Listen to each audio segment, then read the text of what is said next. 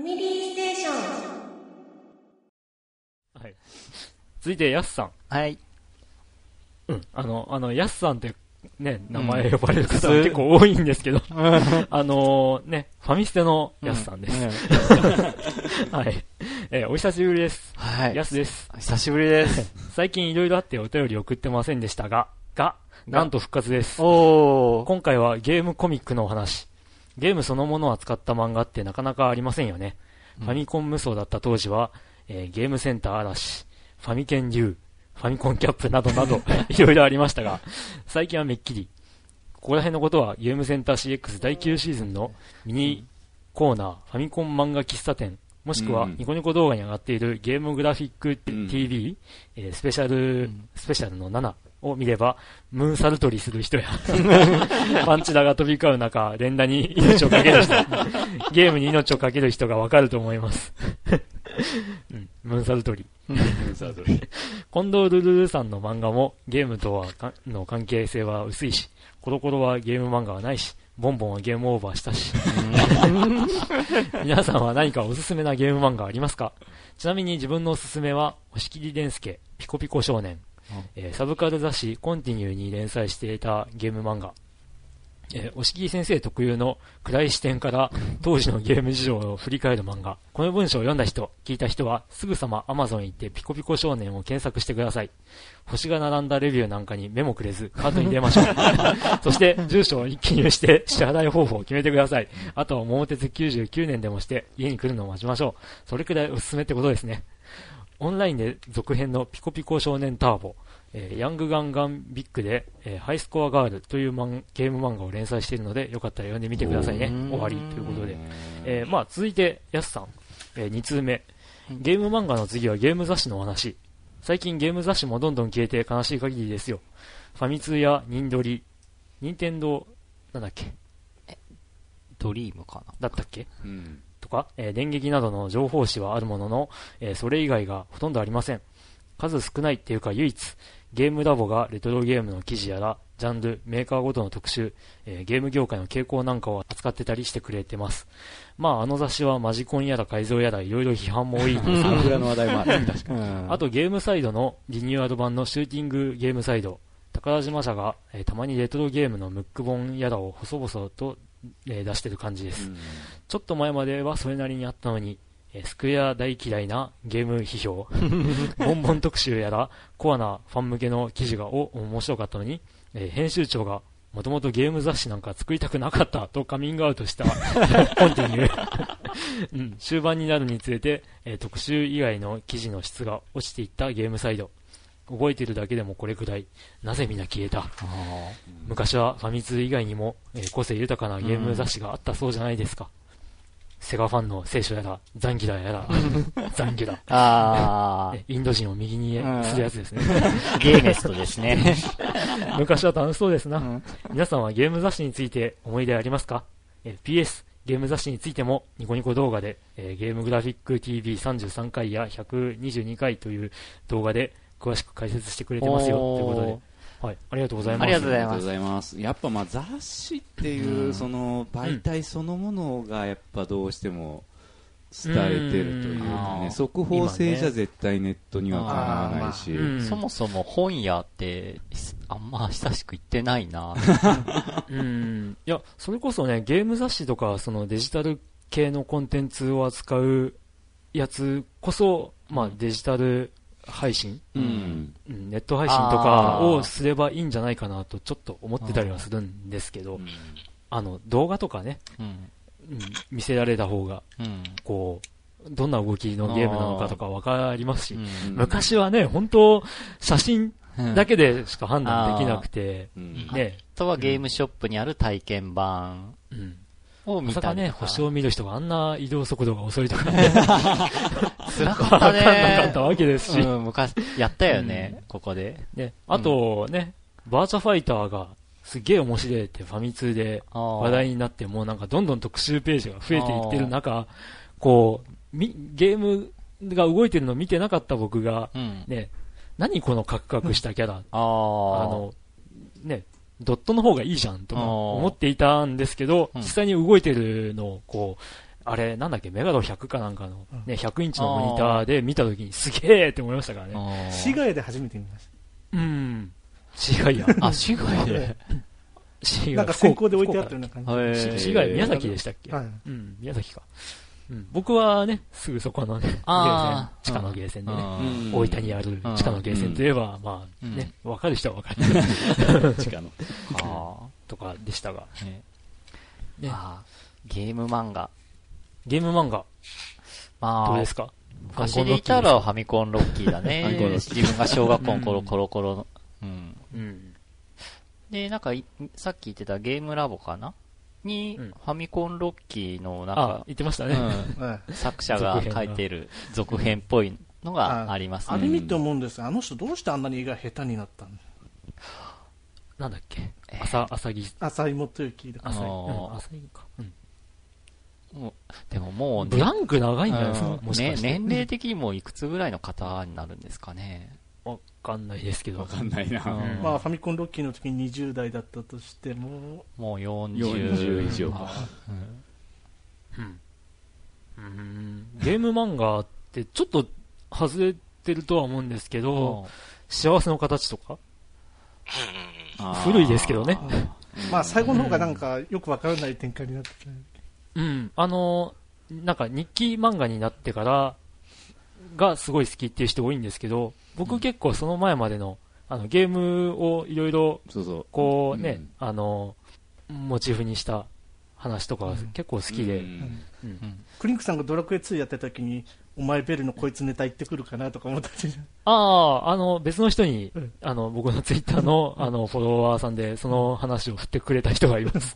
うん。ドラクエ2って言ったら、あの、こいつとかベルノって名前つけたくなりますよね。うん。あのね、幸せの形でね、うん。あの、ドラゴンクエスト2をやった時があって、で、うん。あれがは初登場だったんじゃないかな。お前とこいつとベルノっていう。キャラクターが登場したのはね。あとまあ日記になってからも結構ね、あのーファイナルファイトとか、たまに4コマ漫画でね、あの、魔界村とかも。やってたし、ね、すごい好きだったんですけどね、うんその後ね、作者のなんか、うつ漫画にそうそう、一番がに変わう。っていっちゃったっていうね、悲しい歴史が。本当なんかリアル、リアルっぽいよねうん。そういうところ。ゲーム漫画？あ、オートドクラブとかね、ファミ通じゃねえか、どっちもみたいな。あと吉田戦車のよくあハマり道ハマり道ハマり道まあ、あとちょっと違うんですけど、ね、あの、本物のゲームを扱ってるわけじゃないんですけど、ちょくちょく名前を出してもらってるね、ブレイクエイジとかね。あ。あうんあ。なるほど。あと、また、これもね、結局アスキー系なんだけど、アスキーコミックでやってたんで、あの、えー、遥かなる異境ガーディアンとか、知らないですね。あちょっと。あの、夏休みのアルバイトは、あの、異世界で勇者をすることでしたっていう話で、あの、勇者募集っていうほアルバイトの があって、う。んどうせゲームのテストプレイでしょみたいな感じで、主人公が行くんだけど、実は異世界に行って勇者として戦ってほしいってう言われるっていう、そういう漫画があって、まあ、あれもゲームといえばゲーム。ほその時のデータを利用した、も元にしてゲームを作るっていうう会社があって、で、なんかあの、システム的に、やられても、こう、現実世界に戻るだけだから大丈夫って言って、死んでも大丈夫みたいな感じで、うん。でも痛いのね。いや、痛い痛い死ぬ。はっ。っ てこう、現実世界に戻ってくる、ね。うん。そういう漫画もありました。ほう。あれ？あんまりそのゲーム漫う画って言っても最近はちょっと出てこないなぁ。最近はあんま見ないですうん。ね。あ、そうかそうか。最近で言えば PS3 さんが、あー、あの4コマ、4コマ漫画。うん。そっか。ね。最近で言えばそれになるんか。セガさんのね、おにぎりうめえとかね。あ わかんないかな。あ、うんそっか、あれか。と、うんあとはこの、ヤスさんが進めてるこのピコピコ少年ターボ？そうですね。はあ。うん。へえ。ぜひ、興味ある方は、ちょっと見てみてください。僕もちょっと後で見てみよう。雑誌とかどうです？か雑誌？あ、雑誌って、ん思い出の雑誌って言ったら、テックサターンかな。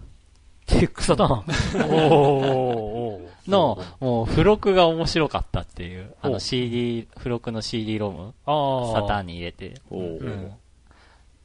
テッサ、テッサって言ってた気がするけど。うーんうん、テックサターン略して。なるまあ、ゲームフェスト廃刊は残念あ、ゲームですわ。うん。あ、まあ、今アルカディアっていう形で、元スタッフと、まあ、エンタブレインから出してるゲーム雑誌で、ほどアーケードゲーム雑誌って形で出てます。やっぱなんか違うんですよ、ゲーム。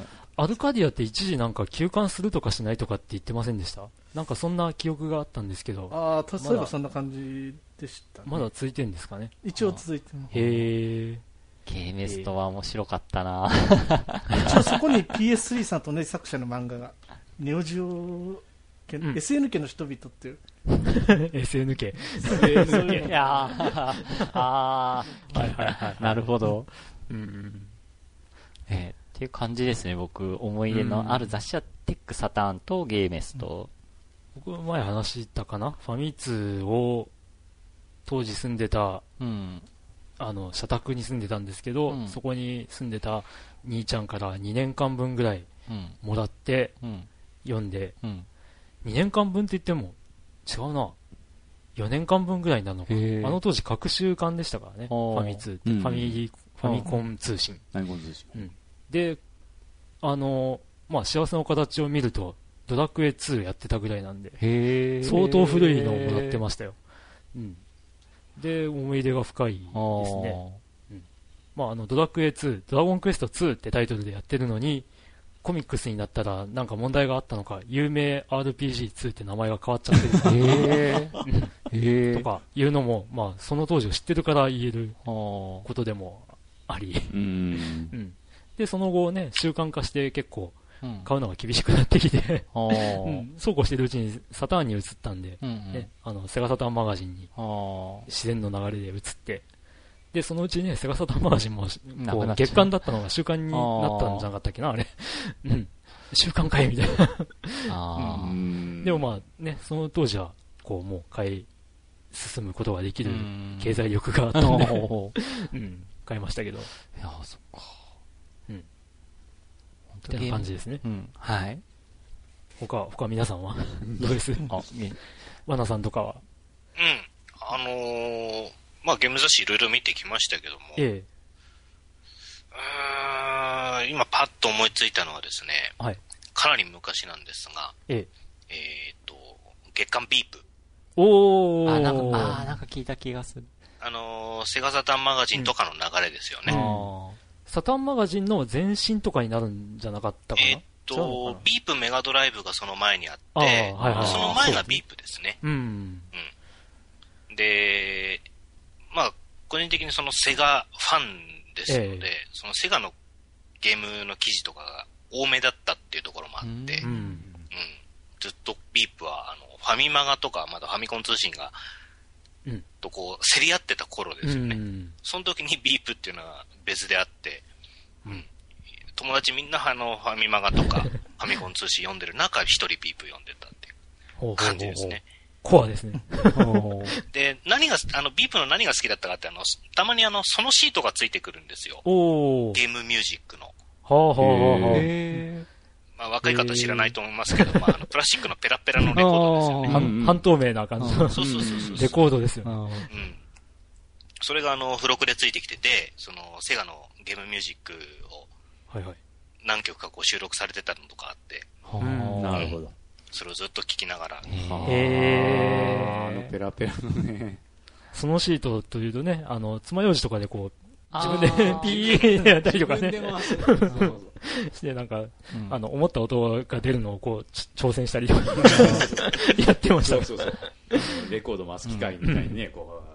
小学何年生とかそういうのあは付録についてついてた、ついてそうですね。テレビくんとかでうん、僕あの、怪物くんのそのシート持ってた覚えがあります。多分テレビくんの付録でついてたやつ。うん。そうそう、ドラえもんとかもあった、あった。あれがね、日光とかに当たると、すぐぐにゃんぐにゃんになっちゃって、あ、大変なことになるんですけど。俺、早回しして楽しんだりしてたな。うん。うん。はやすさんありがとうございます。ありがとうございますはい。続いて、僕コーディさん。はい。ファミステの皆さん、こんにちは。さて、最近の僕のゲームライフについてです。借りていた PSP3000 で下着をプレイ、無事終了しました。すべてのエンディングを見ていないので、完全クリアを目指したいと思っている今日この頃です。うん。3000の本体を返してしまうと、惜しくなるのが人の差が。うん。ビータと迷っていたのですが、3000でプレイしたい中古ソフトを見ると、ほとんどが2000円台周辺。うん UMD 対応であれば、ビータでも良かったのですが、3000を買って、いずれビータという流れの方が、僕の場合は結果的に安く上がるかも、という結論に至りました。うん。あと、初期ロットは怖いというのと、かっこ、プレステの初代の時に色々やられてたので、ほう。ビータの本体カラーが充実してからというのも理由です。今更3000って思われてもいいやって思いながら、Amazon でポチリ。うん。年末はゲームをたくさんしたいです。ほうほう。まずはペノス、ペンルソナシリーズとイースの中古を買います。うんちなみに PSP を貸してくれた親友は、今月義理の弟になるのです。おおかっこ 僕の妹と結婚します。おーほう。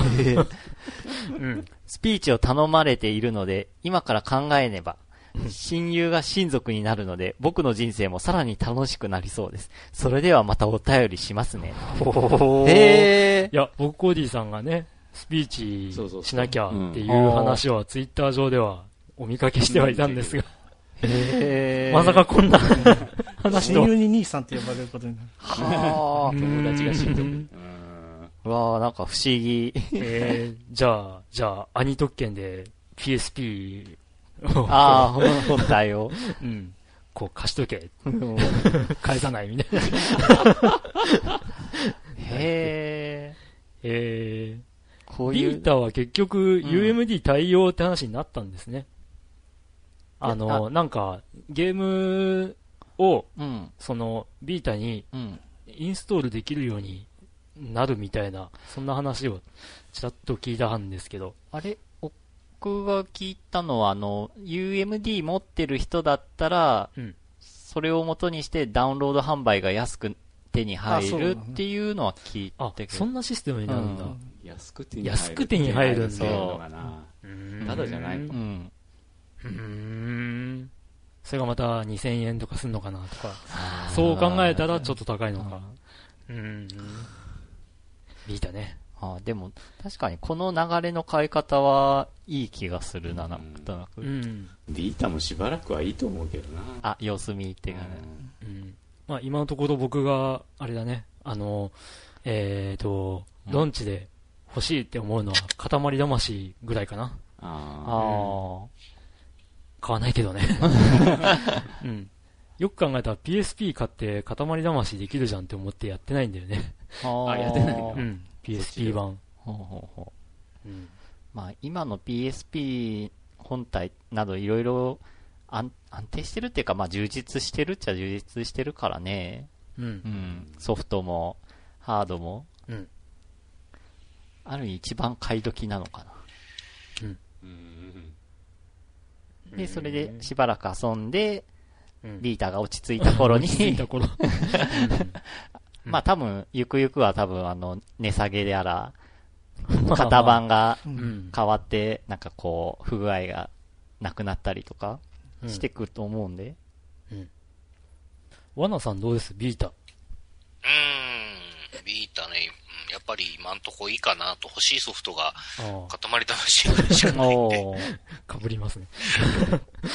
塊魂好きですからね。そうですね。あれはちょっとまあ、あの、ノビールでしたっけ？ええ。塊魂ノビール。あの、のの背面立ちでの伸びたり、伸びた。うん。こう転がしてる球をこう伸ばしたり縮めたりっていうね、あのギミックは面白いなと思いましたけども、うん。まあ別にあれビータじゃなくてもできる操作ではあるかなとは思えってるんえで、うん、無理にすぐ買う必要もないかなとは思ってますね。うん。うん。絶対もう本体すぐ安くなりますから、あれ。うん。Wi-Fi モデル、うん、どうなんだろうね、本当に。そう、あれね、二つだね、何がしたいのかわかんないんですよね、ソニー。うん。ゲーム機として売りたいのか、なんかそういう、前ほら、話題になってた PSP フォンとかあったじゃないですか。あうん。なんかそういう方に行きたいのがよくわかんない感じで。うん。まだいいかなと。本当になんか今回、その、ビータ、ビータの、こう、固有の、うんみたいなのが、う。こうん見えてこないんで、はなんとも手が出しづらい、あ。うん。うんそうですね。感じなんですよね。うん。うん。うん。だからやっぱり、ね、あのー本当に前々から何度も言ってるように、うんこう、通勤時間が長いとかっていう人でうん、PS3 あのゲームで、まあなんか、うん。データが連動できるんであれば、うん。あのー通勤中にうん。進めたいとかっていう人用なのかなっていううん気配を感じます、今のところ。うん。で、どっちもできるようなゲームばっかり、まあ今のところタイトルがそんな感じなんで、うん、だったらプレステ3持ってて、家庭用で遊べる人だったらもう家庭用、うん。まあプレステ3だけでいいんじゃねとかってうん。ちょっと思っちゃう。うん。うん。そんなとこなんですよね、今のところは。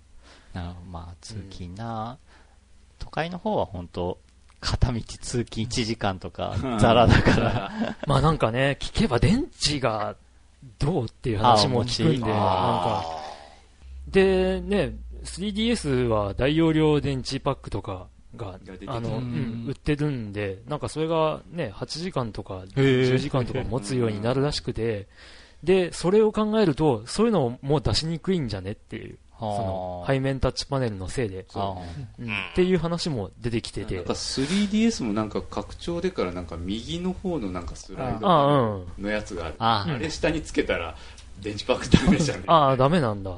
うん。あでも、いる？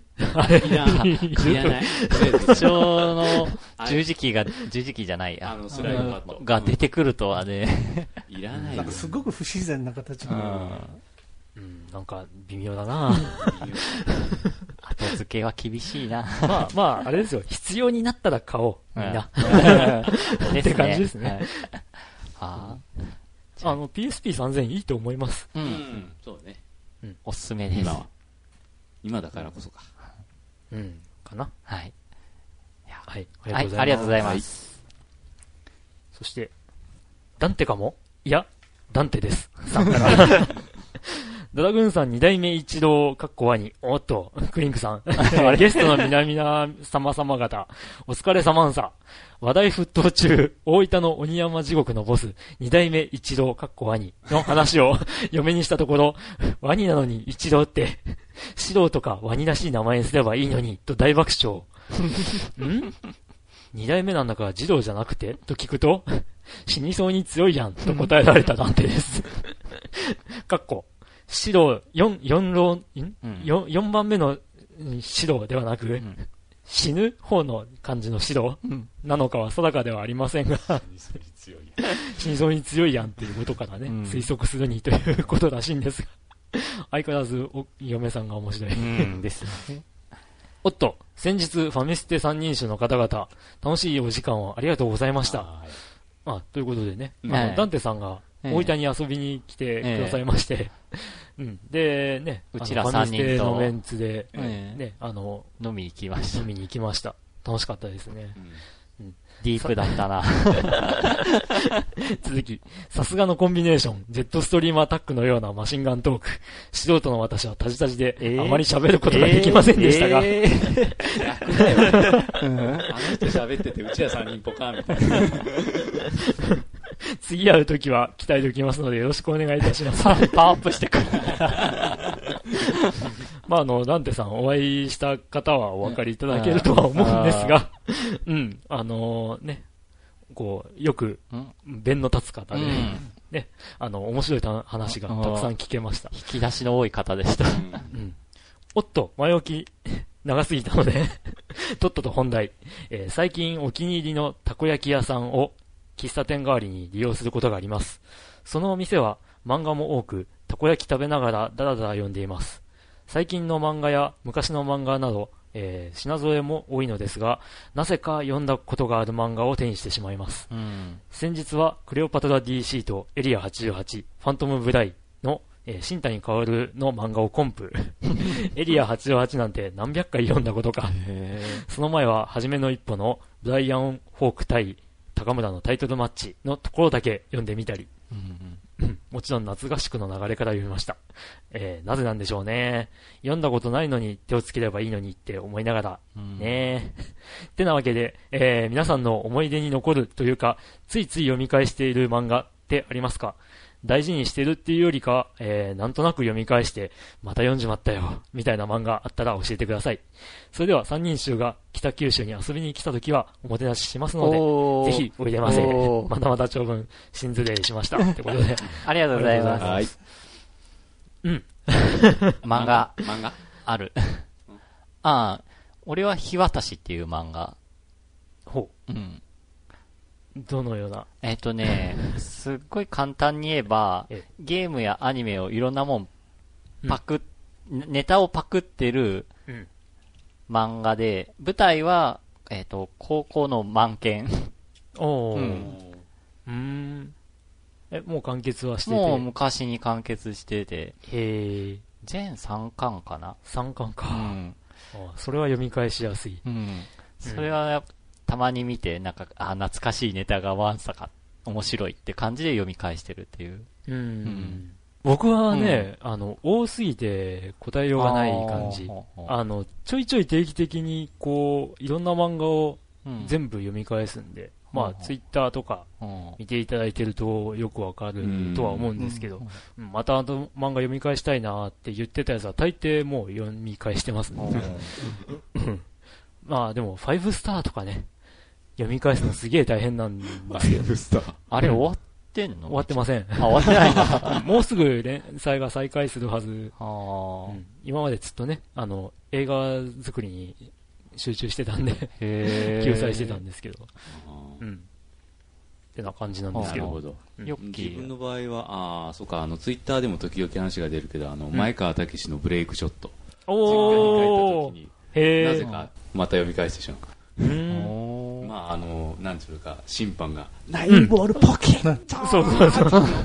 ものすごいリアクションとともに、まあ、あれだけがなんか見どころというか、審判漫画だよね、あれ。今度貸して。もう一回見たいわ、あれ。うん。多分、家、実家にまだ揃ってたと思うんで。あの、ね、ビリヤードナインボールっていう、うん。ね、基本ルールで大抵戦うね、うん。漫画で、まあ、あの、最終的にナインボールを入れた人が勝ちになるんですけど、ナインボールが入るたんびにこう、審判が超オーバージェスチャーで、ナインボール、ババッババッバポケットみたいなね、そんな、そんなのがね、あの、1ページまだまだ使ったりとかすることが、主人公に目立ってる。そうそうそう。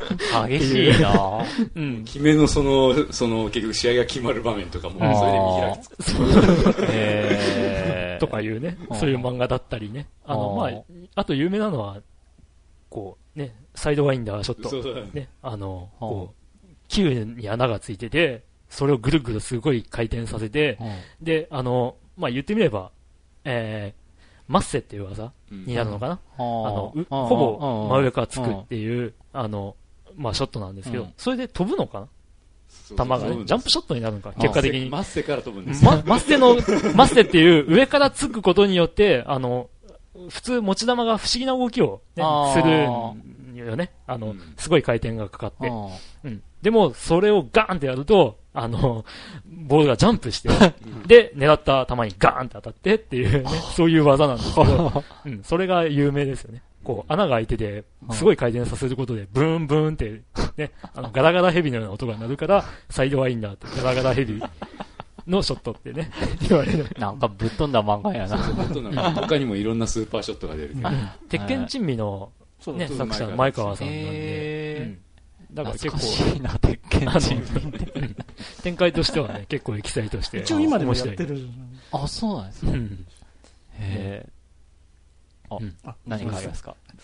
そうですね、昔サンデーで連載してた、ええー帯をギュッとおね、おはいはいはい。まあ、クリンクさんも結構好きっていうのうんで、読み返しますよ話だったん。で、まあ嬉しかったですね。ええでも最近ツイッターでクリンクさん、柔道物語の話ばっかりしかしないんで、ちょっと、ああ、いや、ついこの間も話したんですけど、あの、確かね、生具ラジオの生草さんがう、んスポーツ漫画って言ったら、あの、一番読み返してる回数ってこれがあるな、みたいな感じで話してて、で、柔道漫画は、帯湯かなみたいな。うん。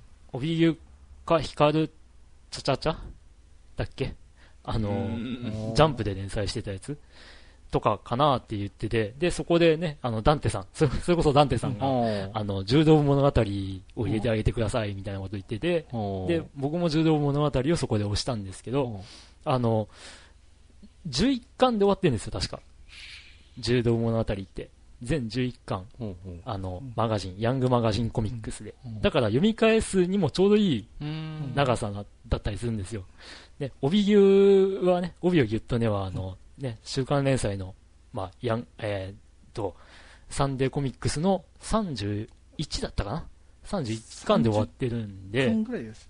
だからね、30冊読むってのは結構しんどいのはしんどいんですけど、まあ、でも1年に1回ぐらい読み返してはいるんですけど、うん。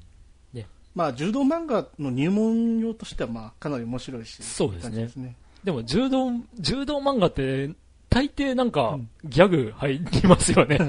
なんでなんだろ まあ、後半シリアスになりましたね。シリアう。まあ、うスになりね。んどれもそうなんですけどね。こう、うん。笑える要素が強くて、最終的にはシリアスに話がうん。展開していくっていうのが、結構、柔道漫画のパターンかな。へで、あともう一つ、はいまあ、はい読み返してるお気に入り漫画ええもあるんです。まあ、自分でファンサイトも作ってるぐらいなんですけど、うんうんまあ、作者が高橋真っていう名前の人なんですけど、いい人って漫画が大好きで、まあ、それが、うん。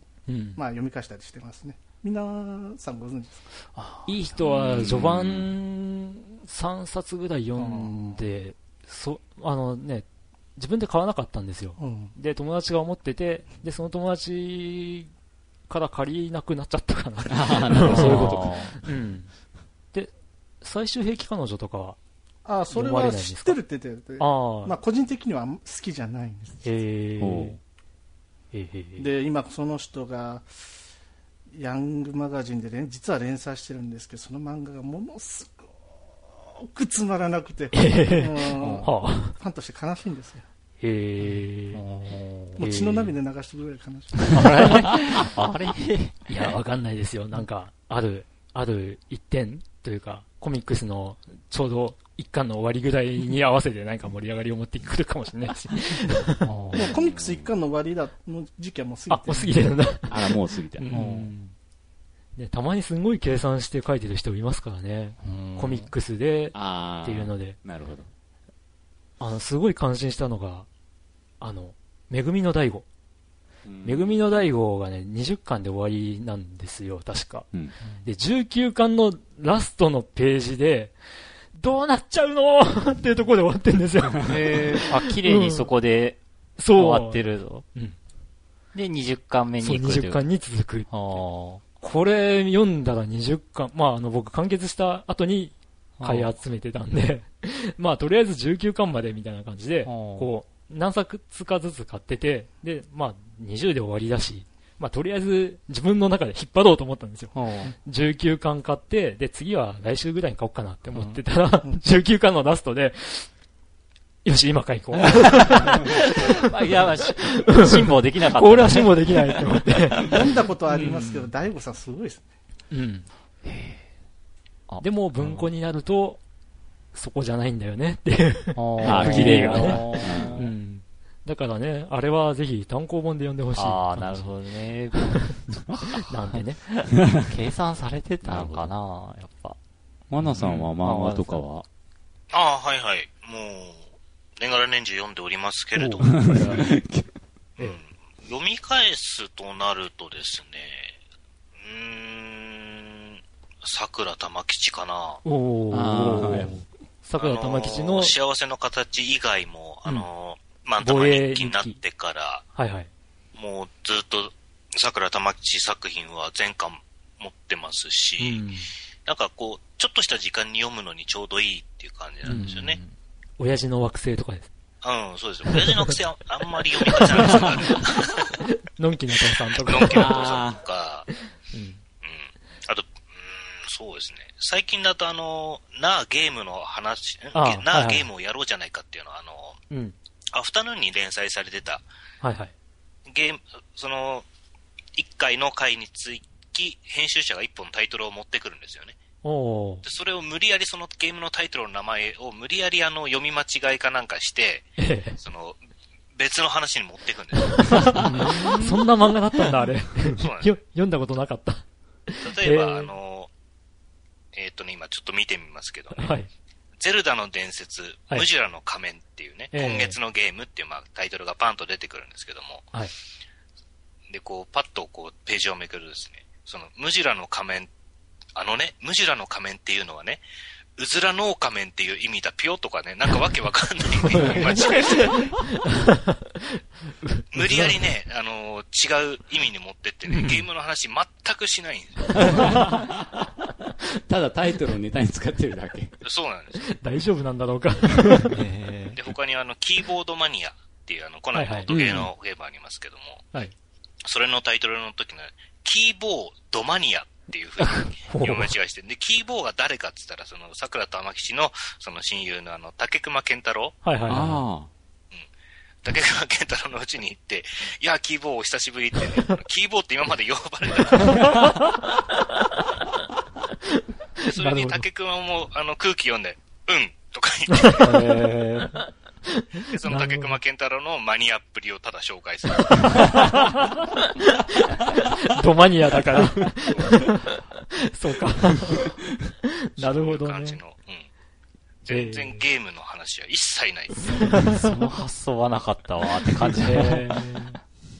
ちょっとあのー、鬱っぽい感じのあの日記漫画多めですけども、うんこっちは結構ね、あの、バカバカしくて面白いですよ。ー、おーおゆるり、おゆるりまでは読んでたんですよね。ああ、はい、はい。だから、あの、何でしたっけ？えっ、と、コミックビームを買おう、買おう、買おうコミックビームか。とか、そうですね。うんゲイツちゃん？ゲイツちゃんと、はい、とか今ゲイツちゃんですね。ええ基本やって。まだ読んでないんですよね。ああ、あゲイツちゃんはまあ、毎回オチが同じなんで、まあ、必ずキーッつって終わるだけだけど。まあまあ、お話聞いてると読みたくなるな。玉吉さん好きだから。えそれはあの、いつも手元に置いていつでも読めるようにはしてますね。おーいや、あのね、前、な、なんかの機会で話したかな。あの僕が玉吉さんのその、ね、おゆるりか、えっ、と、その辺を読んでたから、あの、前ね、こういう話もなんですけど、うつって診断されて、抗うつ剤をもらったんですよ。うん。で、えっ、と、1週間仕事休んで、抗うつ剤とかを3日分かな？あの時。うん飲んでたんですけど、あの、まあ、さっきも話しましたね。あの、夜眠れなくなるってで、えっ、と、睡眠薬。も一緒に処方されてるんですけど、治んなかったんですよ。ほで、えっ、と、そうなると強い薬をくださいって風に話的になる、なりがちらしいんですよ。う。ほうつって。うんううんん。でも、その、ね、玉吉さんのうつ漫画を読んでて、こう、うつになると、薬が進行していって、その、レベルが上がっていって、うん。あの、むしろやばい。状況になりがちになっちゃうから、あの、薬にあんま頼んない方がいいよみたいなことを書いてたんですよね。漫画の中で。うんへそれが頭にピンときて、で、あもう、効かないんなら、薬に頼るのやめようって僕思って、うん。で、まあ、その一週間の休みう。うんうん。の間になんかブラブラしてたら、なんか、なんか、すっきりしてしまって、ほー。で、解放に、解放にっていうかまあ、こう、仕事に行けなくもないぐらいになったっていう経緯があって、ほ うん。だから、なんか、玉吉さんの漫画のおかげみたいなところう。が 僕はあほって、うん。ただ、あの、勝手に薬をやめたりするのはちょっとまずいこともあるけど、うーん。ポンと。いきなり飲んでたやつをね。まあね、なんか、その時はね、試しに飲んでみて程度な感じで渡されてもあったんでそれ、は分からんからね、うんはっきり言うと。うん本当人によって千差万別でね、そこらへん。ー。ほー。うん。何が効く期間っていうのもよう分からん自分は、まあ専門じゃないと思うけど。まあね、ただね、玉吉さんの漫画を読んでて、うん。こうなんかことあるごとにアグアグってこう。薬をね、こう、もぐもぐしてるのを見てさ、こうはなりたくねえな、あるわけよ。それはちょっと、あの、治療一人一人失礼かもしれんけど。ああ、まあね。あの、例の亀みたいなの被った自画像みたいな感じ。そうそうそう。あただね、本当にね、玉木さん自身が、こう、ね、あの、薬を強めてっちゃうと危ないよっていうようなことをちらっと書いてて、ーうんうん、だからね、まあそういう、その辺で僕的には良かったっうんていうね、なんか、お恩人的なあー 作品もあるので、うん。まあ、なんていうかね、うん幸せの形の日記が好きな人。は、その後のもちらっと読んでみて、会えば読み続けると面白いかなっていう、そんな感じですよね。そうですね。うん。あの、マンタマ日記になってからずっとそんな感じですからね。そうですね。うつに。なんか、うん、夢か現実かよくわかんないうんような。幸せの形の最終5巻でもうかなりやばかったみたいな。まあまあ、そうですね。機械のカードを手に入れるためそうそうに漫画をやめましたからね。スリーナイン。スリーナイン。あの、カービィが迎えに来るという。あーなんか書いた覚えのない漫画を書いてたとか、ね、そうそうそう。やばい状態だったらしくて。うん、今思い返せば確かに あの頃から症状はあったのか、みたいな。うん大変、大変みたいよ。常に何かに追われてるっていうのはね、やっぱ、うんプレッシャーは結構かかるから。はい。はい。なんてね。ということで、なんかちょっと結構分野がね、あの、サブカル全体に及んで、あーダンテさんありがとうございます。うんははいい。はい。ダンテさんの話だったんだ。はいそうそうはいあ、そう、ダンテさんとはねあ、数日前にもまた、うん。あ、飲んだらしいの。数日前あ大分そうなの？にダンテさんいらして、うん差しで飲みましてね。おーうん。まあ面白かったですよ。また。またすっごいなんかいろいろディープな会話が繰り広げられてた。そうそう、ファミコンアーカイブがすごい好きでねって言っていただいてね、そこでまたあの、うん僕の知らないね、ファミコン前のゲームの話とかをしてもらあー、そっって、面白かかっ。たです。ダンテさんね、録音しときゃよかったんだけどね。番外編で出せるようなネタだったらね。ああ、惜しかった。いや、面白かったですよ。あまあ本人嫌がるんですけど、あ、あそうなんだ。あの、ね、録音とかやめてって。ーあ、そうなんだ。はい。はい。はい。ってことで、あとは、あとは、さて下のは、ボンバーマニアさん、はいボンマニさんのお便りなんですが、はい。じゃあこれはね、えボンマニさんに読んでいただこうかなと。え。えまた読むんですか？え。はい。えーちょっと実は前回の放送を聞いたんですけど、うんちょっと自分の声にコンプレックスがあって読むのちょっと恥ずかしいんであんまちょっと遠慮したいんですけどあ、じゃあ俺が読もうか、そしたら。じゃあ、自分が読みましょうか。いや、俺が、俺が、俺が、俺が読む。あじゃあ俺がじゃあ僕が俺が、いや、俺が読む。あ、あ、じゃあ、どうぞ、どうぞどうぞ。なんだこれ？結局、ボンマニさんが読むことになりました。ということで読ませていただきます、はい。はい。えークリンクさんドラグーンさんヨッキーさんファミステリスナーの皆さんこんにちは、こんにちは。。えー先日10月5日にアップル社の創業者でもあるスティーブ・ジョブズ氏が永眠されましたうん。彼は iMac や iBook、iPod や iPhone、iPad などのスタイリッシュなヒット商品を次々と生み出しましたうん。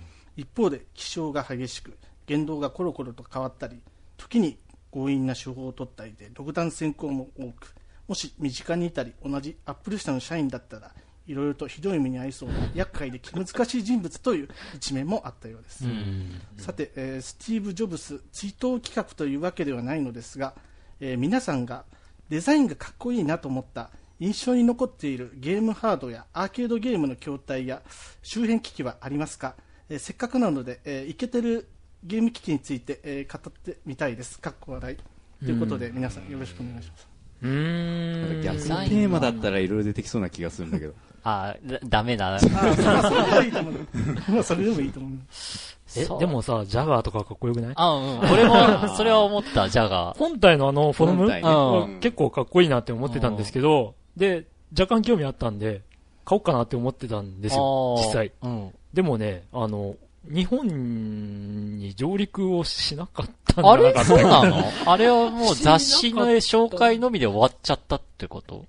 えっとね、なんか、秋葉原とかの、うん。その輸入系のうん。ゲームショップにはあったみたいな話聞いてて、えうん。で、日本で発売しますって言ってたんだけあど、ー日本での発売はなかっまあ、結局しなかったた、のあーって話だったはずで、で、うん。その当時にあったアルファテックという大分のね、えっと、パソコン、パソコンとゲームショップがあって、そこにあったんへですよ。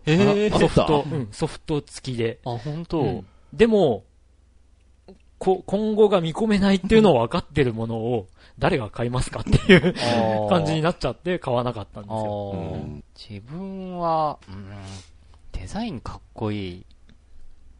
ギャラクシアン3かあデザインなの？な。デザインっていうか、まあ、コンセプトも含めて、もううん。あ、これかっこいいっていう。あうん。ー演出、ってかもう、実際、乗り込むときになんかまあ、うん。なんだろう、案内の人がいて、その人も演技いろいろしてくれるのよ。なんかえこー、素だみたいな。う、そうそうそう、そんな感じ。今、緊、緊急通信が入りましたとか言って。ほうほうほう。まあ、要はあのディズニーランドとか、スターツアーズそう、そんな感じ。う。うんん。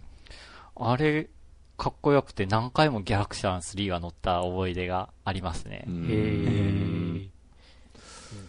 ケテルゲーム機器ね。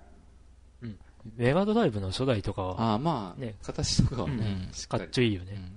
でも、16ビットって文字が、あれね、持ってみるとすごい、結構軽かったりとかしてね。うんああと、バーチャレーシングの筐体。あの、デラックス筐体。え？対等にあ入ったんだ、あったっけどね、地下のタイトルに。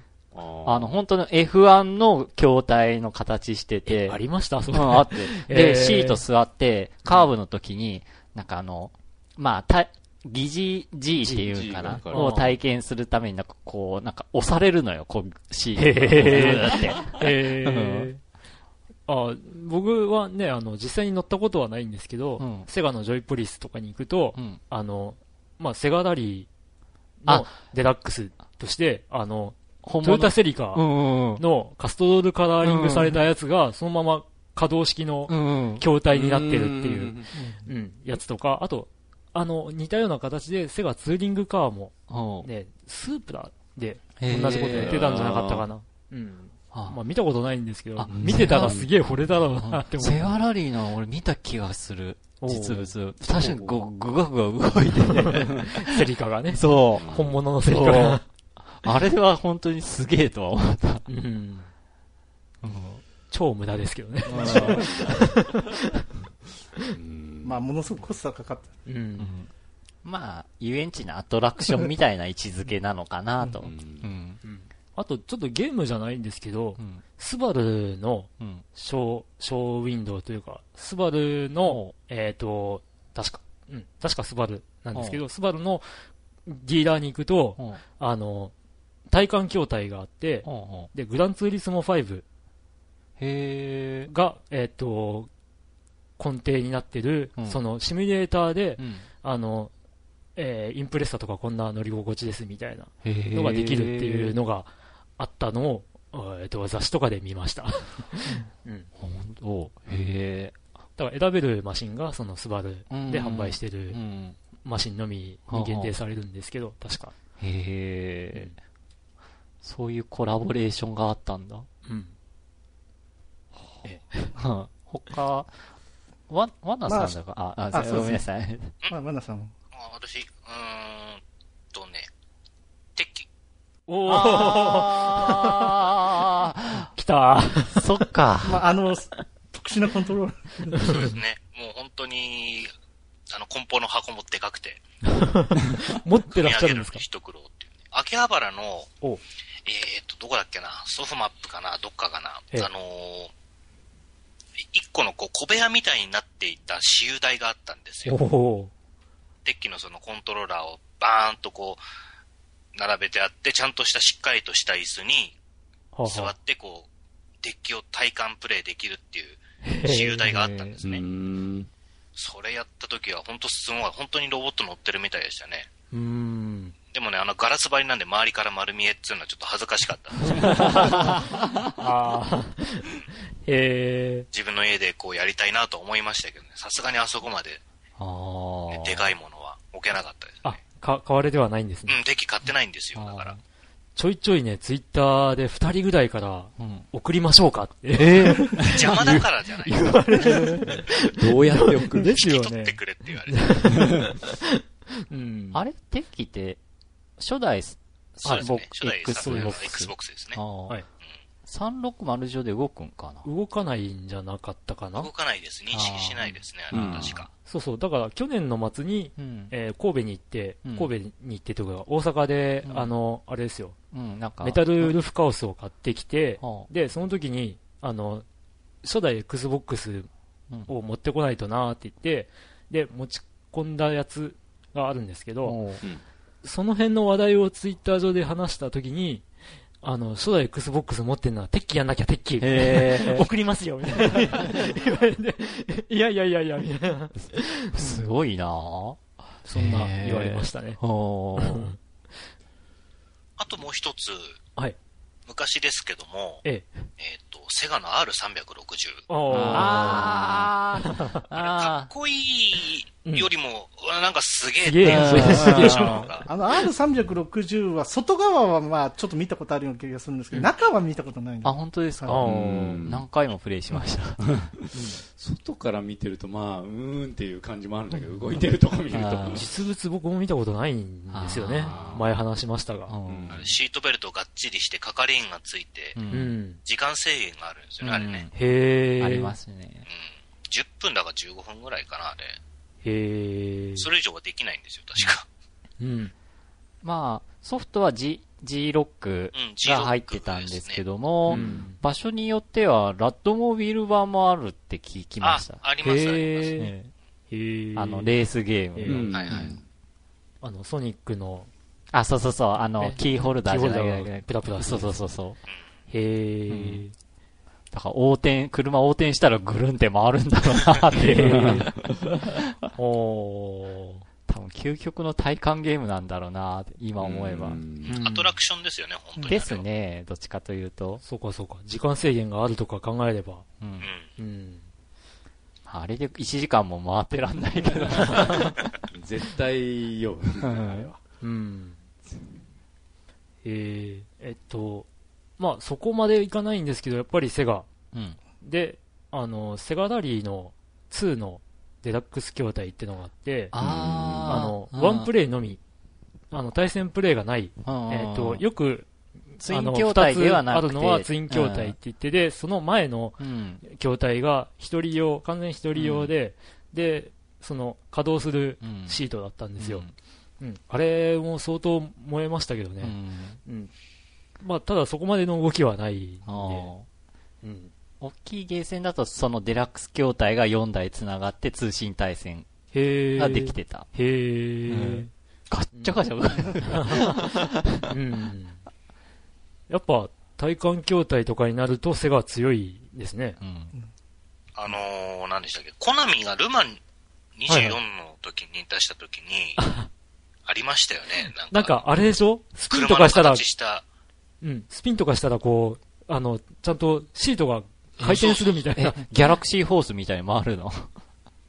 ま あ結構しっかりぐるぐる動くような、ぐるぐる。筐体自体がもう、あの、本当に、なんていうの、遊遊園地のあ、あの、乗り物みたいな感じで、うんその場でぐるん、ぐわんぐわん動く感じですよね、それも。うん面白いね。なるほど。面白いものがあった。うん。まあ、クリンクさんの部屋にもいろいろとゲームハードとかうん。あちこちありますけど、セガ系のハードだとドリームキャストは割とかっこいいブレに入るかなと思います。あー。コントローラーが賛否両論分かれそうな気がするあトリガーが壊れやすいっていうやつ。セガサターンはちょっといまいちな感じがデザイン的にいいですけど。うん。あー、セガサターン、セガサターンはね、まあ、うちに初期型があるんですよ。初期、初期型。これですね。盛り出ますけど。初期型は好きでしたね。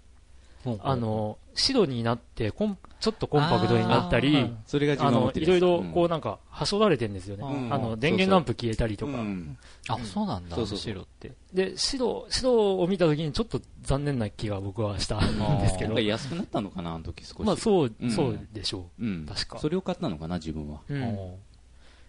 う。うん。とね、あと、プレステ3の初期型も意外と好きなんですよ。あそうなんですちょ光っとな沢あのデザイン。ちょっとでかくて、うん光沢があるやつな。なんですけど。今のは割と好きですうん、すっきり。今のは、うん。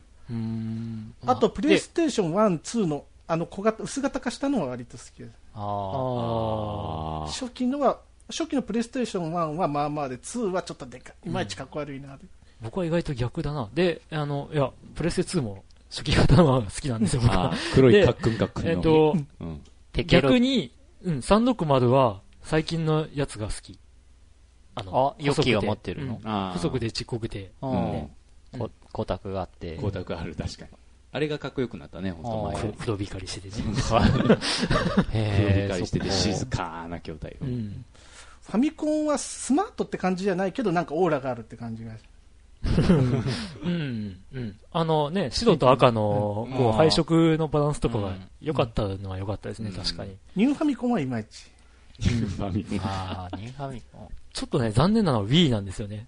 あ Wii って、なんか、外付けの CD ドライブって感じですよね。あセンサーバーがなんかちょっと邪魔な感じが、まあまあ、そうです、ね。コントローラーも微妙に残念な感じで Wii まあ U はね、あの液晶がそのコントローラーに。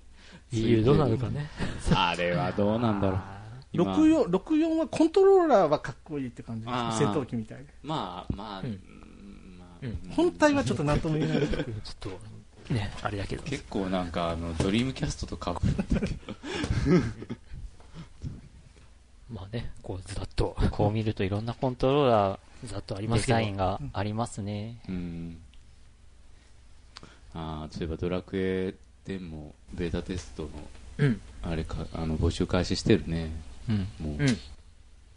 やらないけどね多分あ、やんないんだ。ううんん。あの、募集のね、あのーあれで、えっ、と、条件で、うん ね、あの、積極的にテストに参加できる人って書いてたんで、あ、うんダメだって思った。僕は無理だって思って。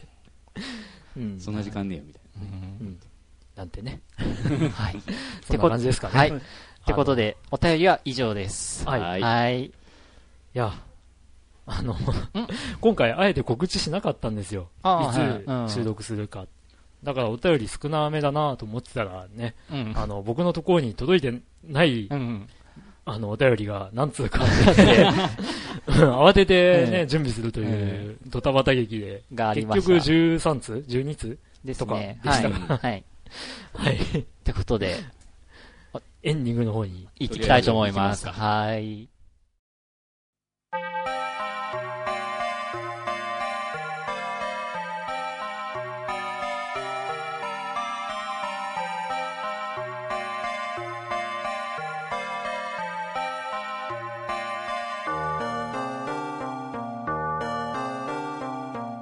はい。ってことで、エンディングでーす。はいはい。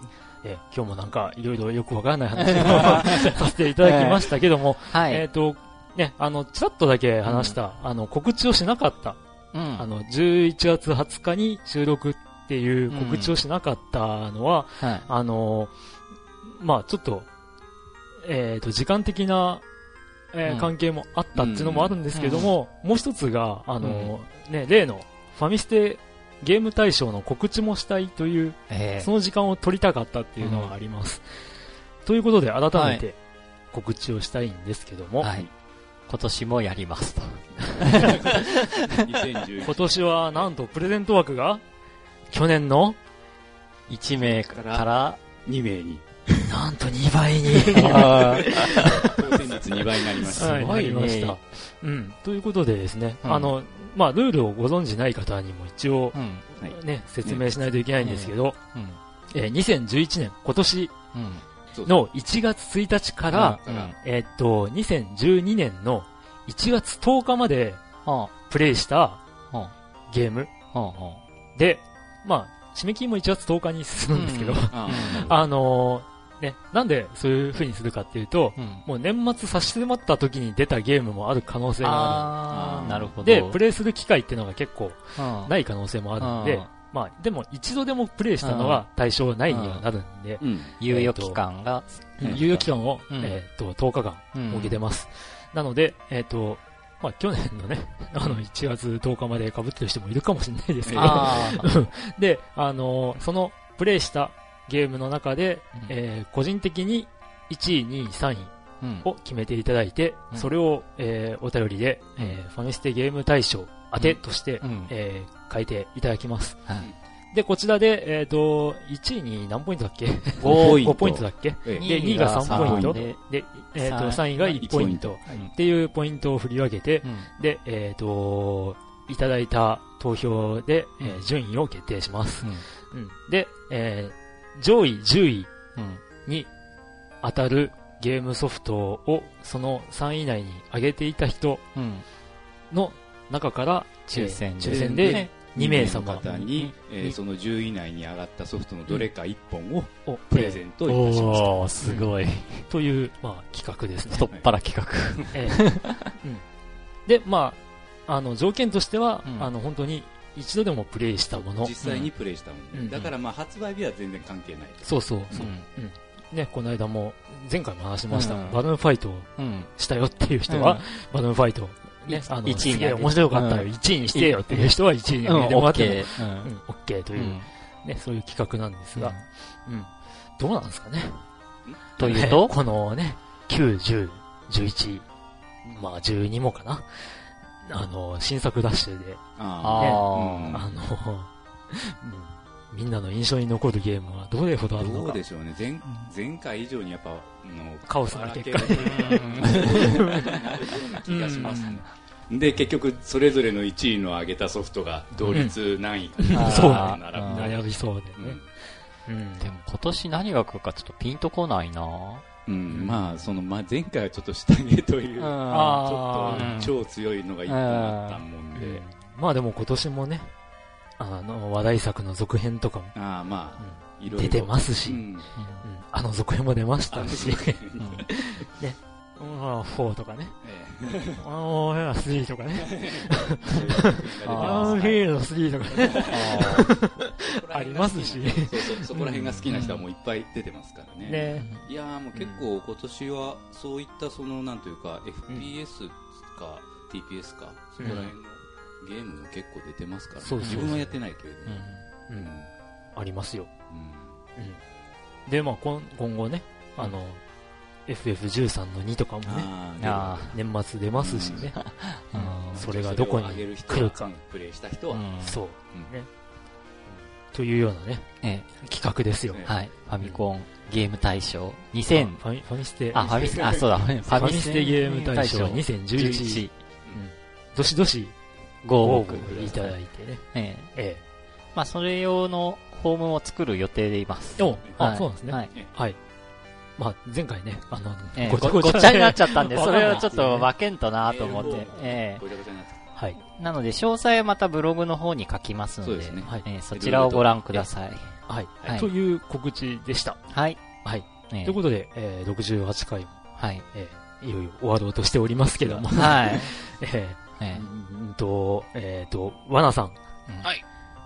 ゲストでありがとうございました。いえいえ、こちらこそ。え大してなんか面白い話もできませんで。いえ、面白いです。まあ、こんな、こんな番組の進行ですよ。ね、これで、あの、僕のね、あの、柔道漫画話はガツンとカットする。え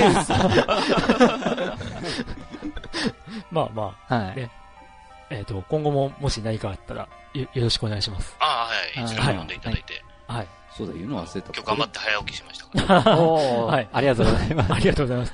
まあ、あのね、うん、あのうちの番組は収録の時間的にね、うん参加できないっていう人が結構多いというあ、それはしょうがない日曜日の昼間ですからね、うん大抵がね。うん。うんまあ、機会のはい。ある方は、ぜひ 声をかけていただければ、うんえご参加いただけますので。はい。えっ、と、も、もんまにさん、うん今回もありがとうございます。こちらこそありがとうございます。楽しかったです。はい。うん。ユッキーは、うんいつも通り。いつも通り。うん。別に慣れてきたわけではないんだけど。ユッキーメインにしないのっていう声もあるんですが、どっから？うん、ツイッターでちょいちょい 言われるんだけど、うん。ね、そんなユッキーから何か、ああ、すみません。えー告知が。一応今回、また、えーっと、自分がプレイしたですね、えーっと、うん。Xbox 360版のあの、デュナミス15という、えーっと、まあ、これも、一応アドベンチャー、ノベルアドベンチャー、その、カウスヘッドとか、そのスタジオゲートを使った、作ったあの、えーっと、5、なんだっけ、これ 5PB 5PB っていうところかな。で、ところから出たあの、ノベルアドベンチャーゲームですけれども、うん。まあ一応、自分がまたプレイしたあの手垢つきまくったようなソフトですが、えっ、とこれ、えー、Xbox360 版のソフトを1本。お。えあのプレゼントしたいと思います。おー、僕が欲しい。あ、そうですか。そしたらあの期間をちょっと取ってください。いやいやいや、えいやいやいやいや、早く送った方がいいかな。じゃあ、これまあまをた、適当な時にまあ抽選かなんか行うとして、ちょっとこれもまたじゃあのうん、これも単独で、単独で。デュナミス欲しい係、係。係宛てというふうにに書いて書いて。ええメールで、えええ。送っていただくと。もうまかっちゃんと香港焼きそばつかないです。でもあーまかっちゃんとあどうだろうな。あれ、あれはね、すごいあの場のノリで買ったやつ。そうそうそうそう。うんあのあの、お便りとね、あれ、うん基づいて。そう、そうですね。あの、デュナミスと、うまかっちゃん欲しいよとか、デュナミスと、香港焼きそば欲しいよとか書いてもらったら、もしかしたら、もしかするかも。っていう感じで。うん。でも、あんまり余計なのつけたくないな。まあまあうんまあね、送るの大変っちゃ大変。そうそう。という感じで、えっ、と、なんとね、ええスポンサーのヨッキーが、おー すごいなぁ。デュナミス、なんか、自分がその、プレイしたゲームをもうなんかもう処分するような感じで出してるようであれなんだけど。うんうん。まあ一応あの、はうん。うん。どなたかプレイしていただける方がいればということで。はい。はい、じゃあ、プレゼントいたします。ははいい。じゃあ、その辺も詳細はブログの方にグで。載せますので。そうですね、締め切りとしてはやっぱり12月の中ぐらいを考えましょうかね。うん。ええ、11月20またそ日で、の次の回でまたその、なんかできれば抽選とかね、うんそれでいいし。うんはい。はい。はい、ということで、はいビッグなプレゼントが、ここで、すごい、突如として。サプライズがありました。はい。はい。じゃあ、まあ、えね、こう、だらだらと話してても、えしょうがないんですけど、はい。あ、そうそう。あ、ファミコンアーカイブスがね、先ほども、ちょっと、ああの、ちらっと話しましたが、ええ。あの、ちょいちょい、あの、面白いと言っていただけてるので、ありがたいことなんですが、うん。あのね、なんか感想とかね、あの、あこう、ツッコミとか、いただけると、うん。また、楽しいので、えよろしくお願いします。便りお待ちしております。はい。ということで、はい。えー今回は、この辺にてええ終わりたいと思います。はい。また次回は、うん次回12月だね。でしょうね。うん。12月。うん12月でしょとれ？うん。はい。言葉にごしたね。はい。はい。ということで、次回までさよなら。さよならさよなら。